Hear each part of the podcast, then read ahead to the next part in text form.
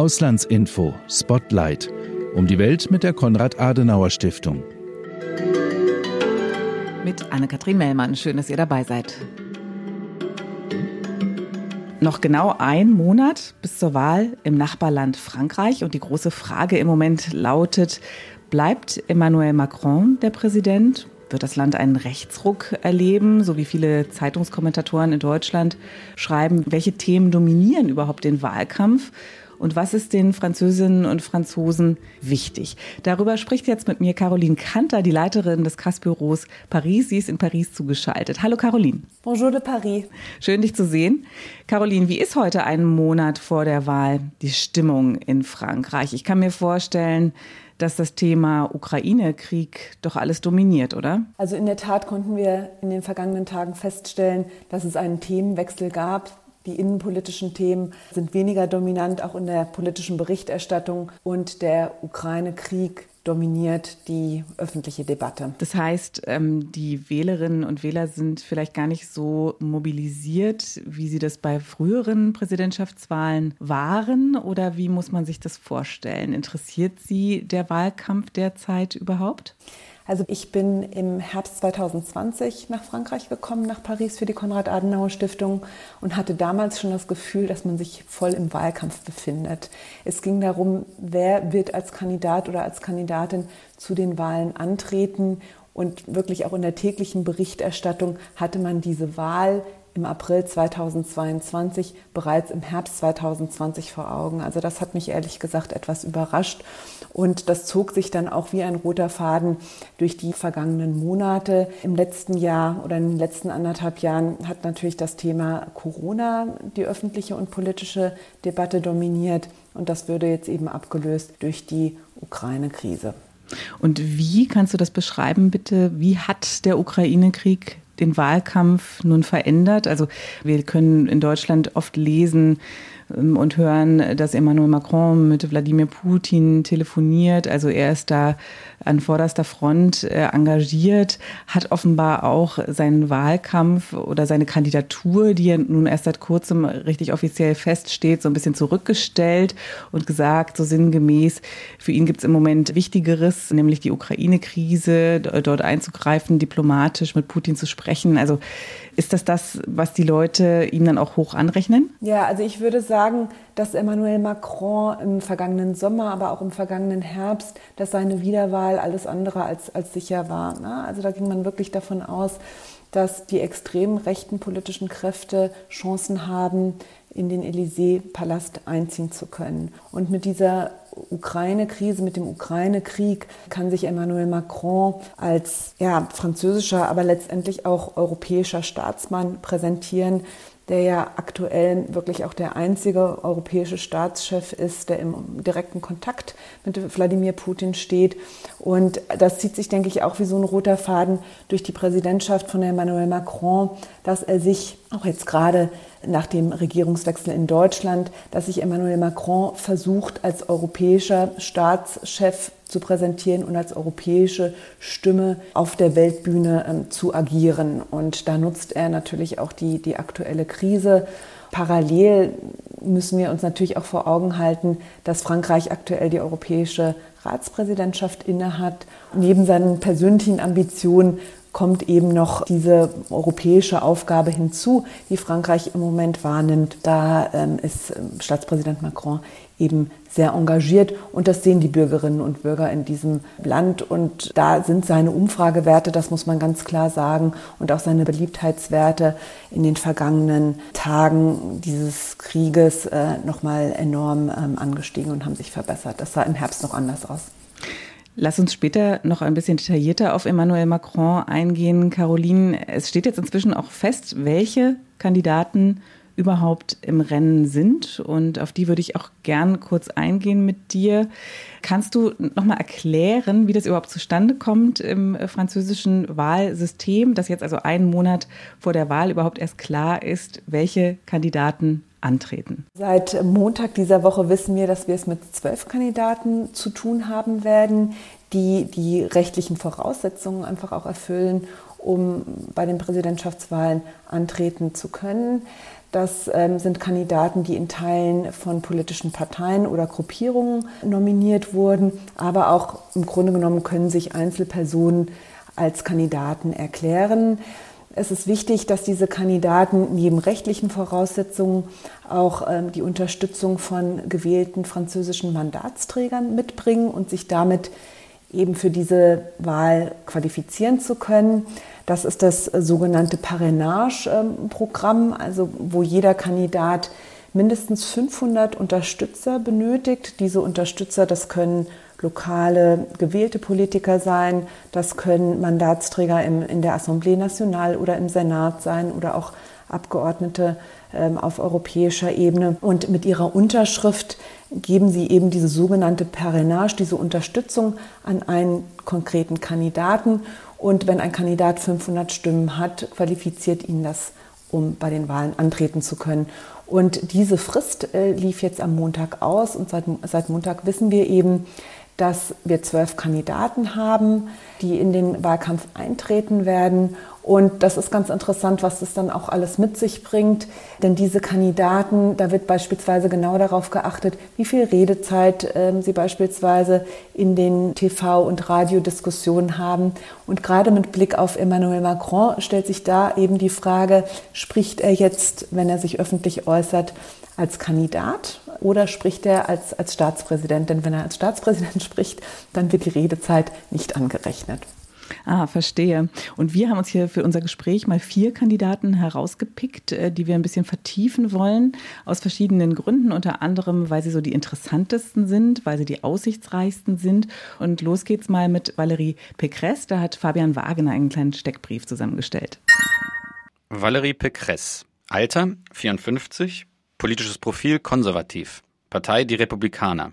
Herkunft aufgewachsen in einem wohlhabenden Pariser Vorort. Karriere steil. Die begabte Tochter eines Professors für Ökonomie machte schon mit 16 ihr Abi, studierte Wirtschaft und Verwaltung, war im Alter von 31 Beraterin des damaligen Präsidenten Chirac und später Forschungsministerin der Regierung Sarkozy. 2011 wurde sie Haushaltsministerin. Unter anderem setzt sich Pécresse für eine Stärkung der Europäischen Union ein. Botschaft im Wahlkampf, Verteidigung der französischen Identität. Caroline Kanter, Valérie Pécresse, welche Chancen hat sie denn in diesem Wahlkampf? Hätten wir unser Gespräch vor ein oder zwei Monaten geführt, ähm, hätte ich geantwortet, dass die Chancen für Valérie Pécresse, zumindest in den zweiten Wahlgang zu kommen, nicht schlecht stehen. Denn sie wurde im Dezember 2021 als Präsidentschaftskandidatin der Républicains, der sogenannten LR, nominiert. Und da muss man sagen, es war eine Überraschungskandidatin. Also eigentlich hat niemand damit gerechnet, dass sie für diese bürgerlich-konservative Partei als Kandidatin ins Rennen gehen wird. Denn sie hatte diese Partei zwischenzeitlich auch verlassen, weil sie mit ihren ja doch sehr liberalen und sehr proeuropäischen Positionen einen Rechtsruck der LR in Teilen nicht mitgetragen hat. Sie ist dann im vergangenen Jahr in den Schoß der LR zurückgekehrt und ist jetzt, wie gesagt, ähm, Kandidatin ähm, der Republikaner und hat mit einer liberalen Wirtschaftsagenda, mit, einer, mit einem Fokus aber auch auf das Thema innere Sicherheit, zu Beginn einen durchaus stringenten und ähm, erfolgreichen Wahlkampf geführt. Aber ich glaube, die Herausforderung für Valérie Pécresse auch gerade in der aktuellen Situation ist, sich ja, frei zu schwimmen und ja, sich aus dem Schatten auch des Staatspräsidenten bewegen zu können. Und das ist, das ist schwierig, weil sie doch in einigen Punkten ihm eher näher steht als andere extremere Kandidaten. Da ist es schwierig für eine moderate Kandidatin, ja, sich von dem aktuellen Staatspräsidenten dann auch wirklich abzusetzen. Ja, und sich zu profilieren. Caroline, was ist denn äh, von ihr zu erwarten? Also welche Positionen, du hast jetzt ein paar schon angesprochen, sind denn ihre? Also für die Republikaner insgesamt ist das Thema innere Sicherheit ein, ein, ein wichtiges, was sie in diesem Wahlkampf auch massiv bespielt hat. Da besteht die Herausforderung, dass sich Valérie Pécresse von den Positionen der extremen Rechten äh, versuchen muss abzusetzen aber dieses Thema doch auch, auch ernst zu nehmen, denn in der französischen Gesellschaft spielt dieses Thema nun einmal eine, eine wichtige Rolle. Ich glaube, ähm, von deutscher Seite müssen wir uns auch vor Augen halten, dass wir in Frankreich in den vergangenen Jahren immer wieder auch, auch Terroranschläge erlebt haben, islamistisch motivierte Terroranschläge, sodass diese Thematik wichtig ist. Und Valérie Pécresse eben versucht, diese Thematik nicht nur der extremen Rechten zu überlassen, aber das ist, das ist schwierig, das ist eine Gratwanderung. Und so versucht sie auf der einen Seite die Wähler, die bei Marine Le Pen oder Eric Zemmour gelandet sind, zurückzugewinnen in den Schoß der Republikaner. Und auf der anderen Seite, wie ich eben sagte, wenn es um Wirtschaftsentwicklung geht und, und auch Wirtschaftsreformen geht, dass sie da die Wählerinnen und Wähler der, der politischen Mitte versucht für sich zu gewinnen und auch einige Wähler, die äh, zu Emmanuel Macron, der mit großen Reformvorhaben angetreten ist, die wieder in den Schoß der Republikaner zurückzuholen. Also dieses Spagat ist, ist äh, kein leichtes Unterfangen. Und das spiegelt wahrscheinlich auch den allgemeinen Zustand der Konservativen in Frankreich wieder, oder? Ja, richtig. Also die Partei Les Républicains hat in den vergangenen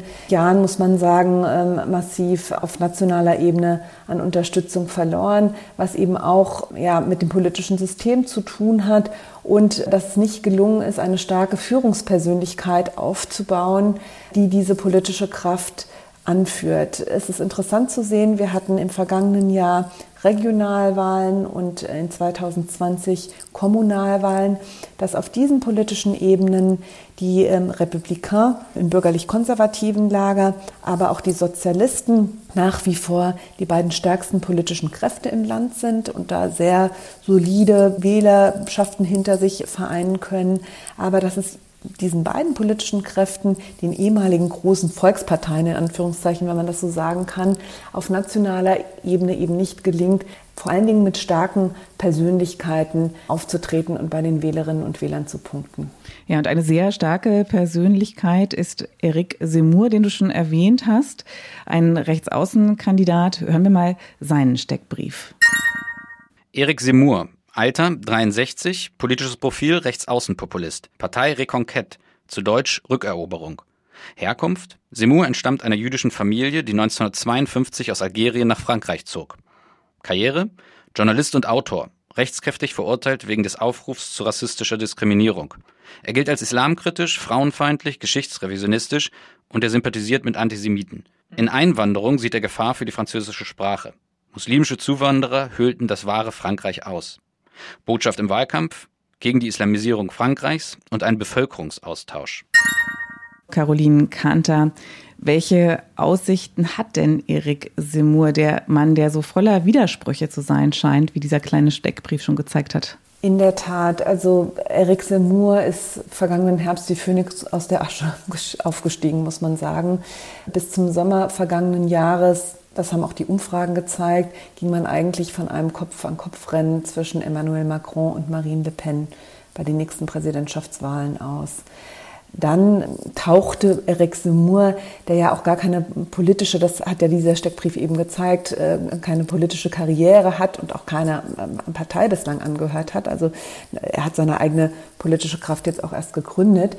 Er tauchte im vergangenen Herbst eben auf und besetzte vorrangig das Thema Migration und wurde auch, würde ich sagen, von den französischen Medien in Anführungszeichen hochgeschrieben. Also es war dieses eine Thema, auf das er sich konzentriert hat, aber man hat ihm dann auch im Fernsehen und im Radio also eine große Plattform geboten, dass er sich mit seinen extremst radikalen Positionen in die öffentliche Debatte einbringen konnte. Es ist natürlich dann interessant gewesen zu sehen, dass im Grunde genommen mit dem Erstarken eines Eric Zemmour die Chancen der anderen rechten Kandidatin oder der extrem rechten Kandidatin Marine Le Pen geschwunden sind. Das heißt also, die Stimme der extrem rechten Wählerinnen und Wähler sich auf diese beiden Kandidaten aufgeteilt hat und wir auch gesehen haben, schon in den vergangenen Jahren, dass äh, Marine Le Pen sich von diesen extremen Parolen und Positionen ihres Vaters immer weiter distanziert hat. Also auf der einen Seite Eric Zemmour, die die extrem rechten Positionen äh, besetzt und da auch ähm, Wählerinnen und Wähler für sich mobilisieren kann und eine Marine Le Pen, die auch in ihrem Duktus wesentlich weicher geworden ist und moderatere Töne angeschlagen hat. Zu Marine Le Pen, der Parteivorsitzenden des früheren Front National, jetzt Rassemblement National. Zu der kommen wir gleich noch. Eric Zemmour, der wirkt so ein bisschen wie das Enfant terrible in vielen Dingen, die er so sagt und tut. Erinnert er fast ein bisschen an Donald Trump. Also wenn er zum Beispiel jetzt schon auf Wahlkampfveranstaltungen äh, zu seinen Anhängern sagt, bitte lasst euch diese Wahl nicht nehmen, lasst sie euch nicht stehlen. Also das geht schon so in die Richtung, als würde er damit rechnen oder als wolle er suggerieren, es gebe Wahlbetrug, wenn er nicht gewinnt. Das kommt einem doch alles irgendwie sehr bekannt vor. Diese, diese Radikalität, ist es das, was ihn so attraktiv macht? Also ich glaube, wir müssen uns vor Augen halten, dass es äh, in Frankreich insgesamt Teile der Gesellschaft gibt, die ja, mit der aktuellen politischen Führung, aber auch irgendwo mit dem politischen System unzufrieden sind. Und Teile dieser Frustrierten, der sogenannten Abgehängten, sie fühlen sich zumindest abgehängt und vernachlässigt äh, von der politischen Elite, die scheint Eric Zemmour in Teilen zumindest ähm, anzusprechen. Aber man sollte auch nicht unterschätzen, dass Eric Zemmour in gewissen intellektuellen politischen Kreisen durchaus mit seinen extremst konservativen Positionen auch Teile ja, der extremen äh, Katholiken in diesem Land eben anspricht. Aber also ich persönlich würde sagen, Eric Zemmour ist mit seinen Positionen eine sehr ja, gefährlich politische ähm, Figur. Das zeigt aber auch nochmal, er trifft den Nerv einiger Französinnen und Franzosen und das zeigt die Zerrissenheit äh, dieser Gesellschaft, dass es nach wie vor eben eine Reihe von extremst frustrierten Menschen in diesem Land gibt, die bereit sind, einer extremen politischen Kraft ihre Stimme zu geben. Das finde ich doch bedenklich. Und wenn ich das vielleicht noch anschließen darf, also wir haben Eric Zemmour, wir haben Marine Le Pen, über die wir gleich noch sprechen werden, aber wir haben ja auch auf der extremen Linken mit Herrn äh, Mélenchon eine antieuropäische, radikale ähm, politische Stimme, die seit einigen Jahren durchaus eine solide Anhängerschaft in diesem Land hat. Und wenn wir diese ähm, zumindest potenziellen Wähler, wie wir das in den Umfragen jetzt sehen, zusammenzählen, sehen wir eine konstante Anhängerschaft zwischen 30 und 40 Prozent, die rein theoretisch bereit sind, radikalen politischen Vertretern ihre Stimme zu geben. Und das ist aus meiner Sicht doch bedenklich. Bedenklich und auch interessant, äh, dass diesen Menschen die frühere Vertreterin dieser Rechtsaußenradikalität, will ich mal sagen, Marine Le Pen, offenbar dann doch nicht mehr erreicht. Schauen wir mal auf Marine Le Pen. Marine Le Pen, Alter 53, politisches Profil Rechtsaußenpopulistin. Partei Rassemblement National, früher bekannt als Front National. Herkunft jüngste Tochter von Front National Gründer Jean-Marie Le Pen. Karriere Studium der Rechtswissenschaften in Paris, Anwältin bis 1998, danach Politikerin. Seit 2011 Vorsitzende des Front National, den sie versuchte für die bürgerliche Mitte zu öffnen. Le Pen wettert gegen die multikulturelle Gesellschaft, ist für den Austritt Frankreichs aus dem Euro und will ein Referendum für die Todesstrafe. Botschaft im Wahlkampf Schutz vor Einwanderungsüberflutung. Caroline Kanter, Marine Le Pen, wie kann sie sich denn von Eric Zemmour abgrenzen in diesem Wahlkampf? Ich würde sagen, dass Marine Le Pen, und das ist jetzt nicht nur in den jüngsten oder in den letzten Monaten zu sehen, ist von ihren extremen Positionen abgerückt. Also sie fordert jetzt auch nicht mehr den Austritt ähm, aus dem Euro, sondern sie möchte eine Reform im Grunde genommen der Europäischen Union, beziehungsweise sie fordert, dass französische nationale Interessen an erster Stelle kommen. Einigen Menschen in diesem Land Land ist in der Tat Marine Le Pen nicht mehr radikal genug und deshalb hat jemand wie Eric Zemmour eben auch Chancen auf äh, Unterstützung hoffen zu können. Aber es ist interessant zu sehen, dass wir in diesem Wahlkampf äh, 2022 genau wie 2017 es wieder mit den gleichen Protagonisten voraussichtlich in der zweiten Wahlrunde zu tun haben werden, nämlich mit Emmanuel Macron, der die politische Mitte besetzt und eben der Kandidatin Marine Le Pen am rechten politischen Rand. Wie verhält sich Marine Le Pen nun im Wahlkampf angesichts des Ukraine-Kriegs? Sie ist ja bekanntermaßen eine Putin, ja zumindest Versteherin. Ja, also sie ist von ihren alten Positionen ähm, etwas abgerückt oder versucht das zumindest zu tun, im Gegensatz zu Eric Zemmour, der sich auch dagegen ausspricht, dass ukrainische Flüchtlinge in Frankreich aufgenommen werden. Hier hat Marine Le Pen gesagt, dass es äh, natürlich und, und, und notwendig sei, ukrainische Flüchtlinge auch in Frankreich aufzunehmen und unterscheidet da durchaus beispielsweise von den Flüchtlingen aus Afghanistan und sagt, also das sind Europäer und diese Europäer verdienen unsere Solidarität. Also hier weicht sie durchaus von den extremen Positionen eines Eric Zemmour ab. Du hast ja schon erwähnt, äh, dass es eine zweite Wahlrunde geben wird, also eine Stichwahl. Erklär das doch mal kurz. Ja, richtig. Im Grunde genommen, aus heutiger Perspektive muss man davon ausgehen, dass es keiner der Kandidatinnen oder Kandidaten schaffen wird, die absolute Mehrheit direkt im ersten Wahlgang für sich entscheiden zu können. Und das zeigt auch der Blick in die Geschichte der fünften französischen Republik, dass das bislang nicht gelungen ist. Also wir werden am 10. April den ersten Wahlgang haben, also genau heute in einem Monat wissen wir, wer in die Stichwahl kommen wird. Und diese Stichwahl wird dann am 24. April stattfinden. Und ähm, wer die aussichtsreichen Kandidaten sind für diese Stichwahl, hast du da schon eine Schätzung, welche beiden einziehen werden? Wenn wir uns die Umfragen der vergangenen, man kann durchaus sagen, Jahre anschauen, wird es aller Voraussicht nach auf Emmanuel Macron und Marine Le Pen hinauslaufen. Emmanuel Macron liegt oder lag in den Umfragen in der ersten Runde bis zum Ukraine-Krieg, muss man sagen, konstant bei circa 25 Prozent. Wo man ja auch sagen muss, also 25 Prozent Zustimmung, ein Viertel Zustimmung nach fünf Jahren Regierungszeit ist jetzt auch nicht so positiv. Und äh, Marine Le Pen bewegte sich immer so ja, zwischen 15 und 20 Prozent, muss man sagen. Also immer relativ äh, deutlich hinter Emmanuel Macron. Und die jüngsten Umfragen zeigen eben auch, dass Emmanuel Macron jetzt äh, wohl von dem Ukraine-Krieg profitieren kann. Also gerade die äh, Umfragen am heutigen Tag sagen, dass er über 30 Prozent liegt und Marine Le Pen etwas über 15 Prozent. Er liegt fast doppelt so stark vor Marine Le Pen.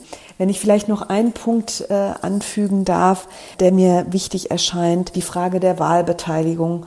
Ich habe es bereits angesprochen, ähm, dass es doch auch ähm, eine nicht zu unterschätzende Anzahl von Bürgerinnen und Bürgern gibt, die sich mit diesem System und der Politik äh, nicht mehr identifizieren.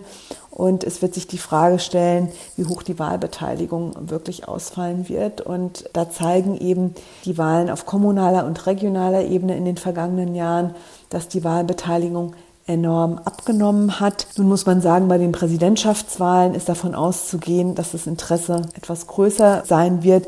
Aber insgesamt gehen Analysten davon aus, dass die Wahlbeteiligung niedriger ausfallen wird. Also insgesamt, glaube ich, kann man schon sagen, dass es eine gewisse ja, Frustration mit Blick auf das, auf das System und, und der politischen Klasse insgesamt gibt. Und eine sehr spannende Frage wird wahrscheinlich auch sein, wenn Marine Le Pen und Emmanuel Macron in die Stichwahl einziehen, was tun dann die Wähler von zum Beispiel Eric Zemmour oder von Valérie Pécresse? Auf wessen Seite werden die sich schlagen? Also in der Tat werden sie gar nicht zur Wahl gehen. Eine Option, die zweite Option ist eben, dass sie sagen, also wir möchten auf alle Fälle einen Politikwechsel und keine weiteren fünf Jahre mit Emmanuel Macron, der ja auch, und damit ist er ja auch angetreten, sich auf dem Parteienspektrum gar nicht gerne verorten lässt. Wenn ich dich da kurz unterbrechen darf, Caroline, lass uns doch in den Steckbrief reinhören.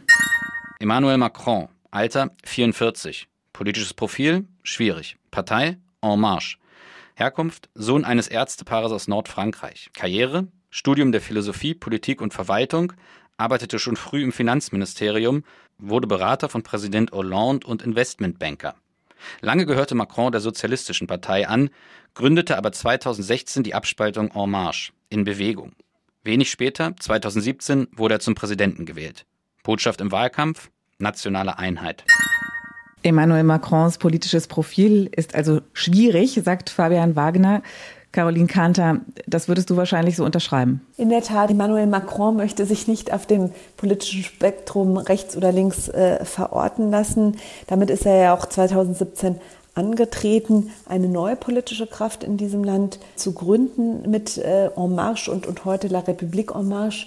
Wobei man sich da schon die Frage stellen muss, was ist von dieser Bewegung letztendlich übrig geblieben? Also Emmanuel Macron als Staatspräsident wird als starke Führungspersönlichkeit wahrgenommen. Was ihn aus meiner Sicht ganz besonders von den anderen Kandidatinnen und Kandidaten und auch von den politischen Kräften unterscheidet, ist, dass er mit einer klaren proeuropäischen Agenda angetreten ist 2017, diese proeuropäische Agenda nach wie vor verfolgt und auch immer wieder darauf verweist, und das zieht sich auch wie ein roter Faden durch seine Präsidentschaft, ähm, dass er sagt, Europa muss autonomer und stärker werden. Und da gibt es aus seiner Sicht mehrere Beispiele.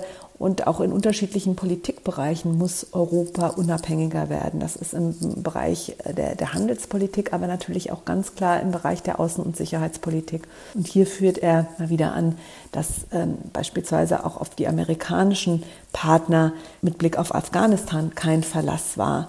Man sieht es jetzt in der Ukraine-Krise. Also Emmanuel Macron möchte, dass Europa eine starke und selbstbewusste Stimme auf der internationalen Bühne einnimmt. Und dafür macht er sich stark. Das unterscheidet ihn von den anderen politischen Kräften. Aber wie gesagt, das ist Emmanuel Macron.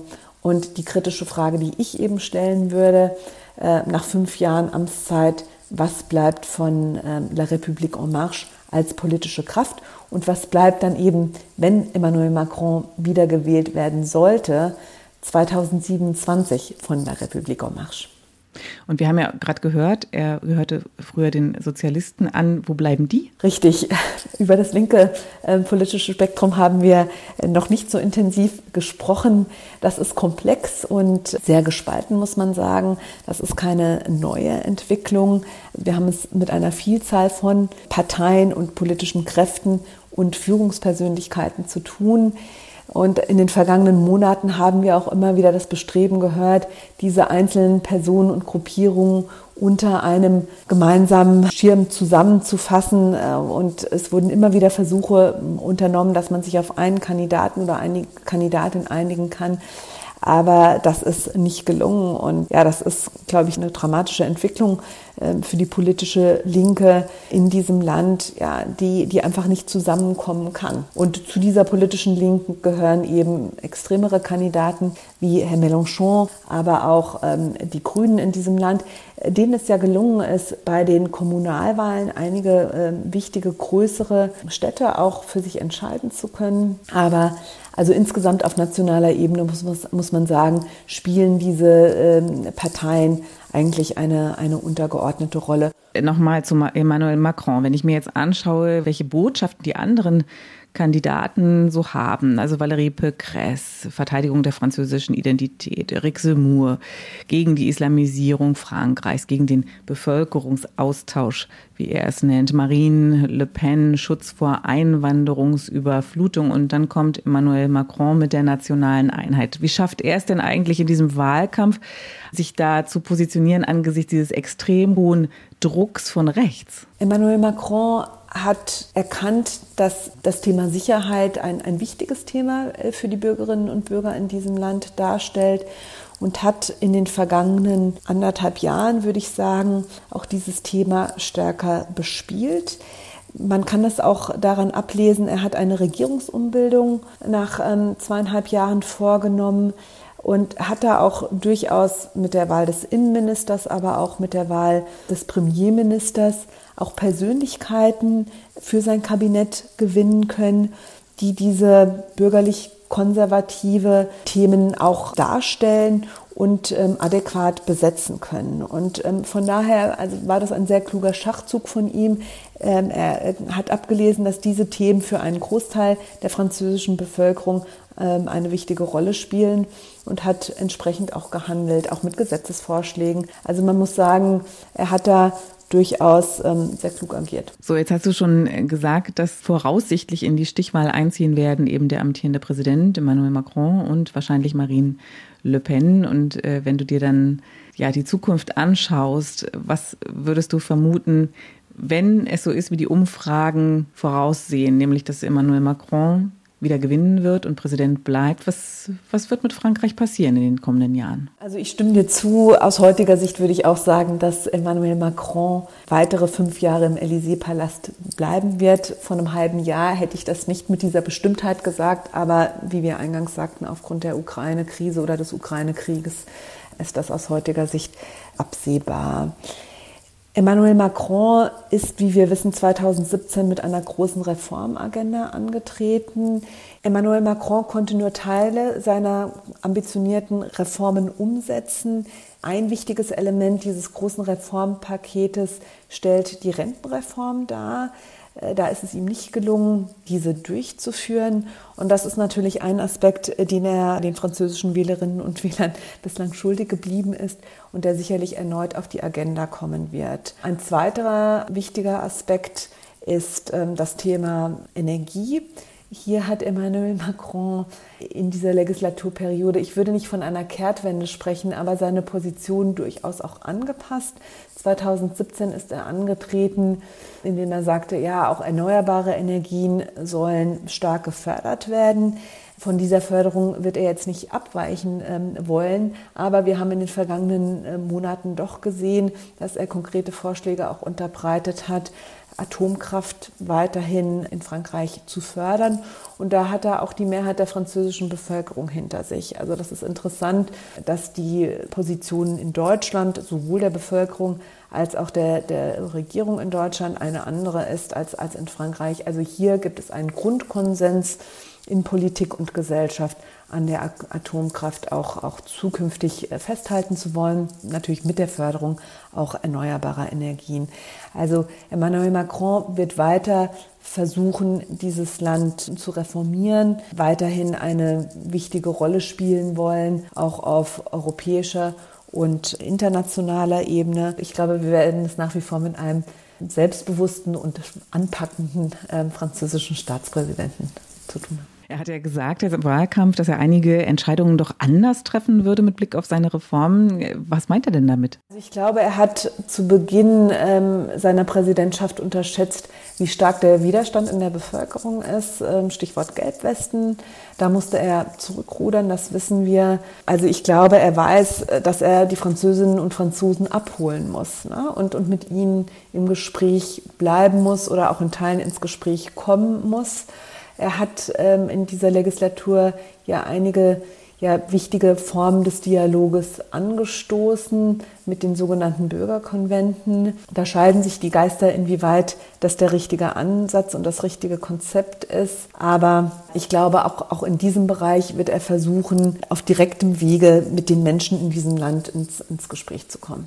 Also nationale Einheit aus seinem Mund meint dann wahrscheinlich auch sowas wie die Überwindung der Spaltung der Gesellschaft, die man sehen kann. Richtig, also das ähm, hatte er sich groß auf die Fahnen geschrieben 2017, das ist ihm nicht gelungen. Das ist aus meiner Sicht auch dringend notwendig mit Blick auf die, auf die Zukunft für dieses Land und die Zukunftsfähigkeit auch, auch der Gesellschaft. Und da ist es aus deutscher Perspektive, denke ich, auch interessant zu sehen, wie er das angeht, ein präsidentielles System ist natürlich ein anderes politisches System mit einem starken Staatspräsidenten, äh, mit einem eher ja, schwachen Parlament, mit einer eher schwachen Nationalversammlung. Emmanuel Macron hat in diesen vergangenen fünf Jahren jetzt auch nicht unbedingt seine politische Bewegung gestärkt oder das Parlament gestärkt, um über diesen Hebel den Dialog mit der Bevölkerung zu suchen, sondern es ist eher auf direktem Wege. Hm. Ganz herzlichen Dank für deine Einschätzung. Das war Caroline Kanter, Kassbüroleiterin in Paris. Und all ihre Analysen und Wahldossiers, umfangreiche, die findet ihr auf kass.de slash Frankreich. Ganz herzlichen Dank, dass du heute dabei warst. Einen schönen Tag nach Berlin. Tschüss. Und das war Auslandsinfo Spotlight heute mit Caroline Kanter, Kass-Büroleiterin in Paris. Ganz herzlichen Dank an Sie und auch an Fabian Wagner für die Steckbriefe der Kandidatinnen und Kandidaten und ganz herzlichen Dank auch an euch fürs Zuhören. Tschüss, sagt Anne-Kathrin Mellmann.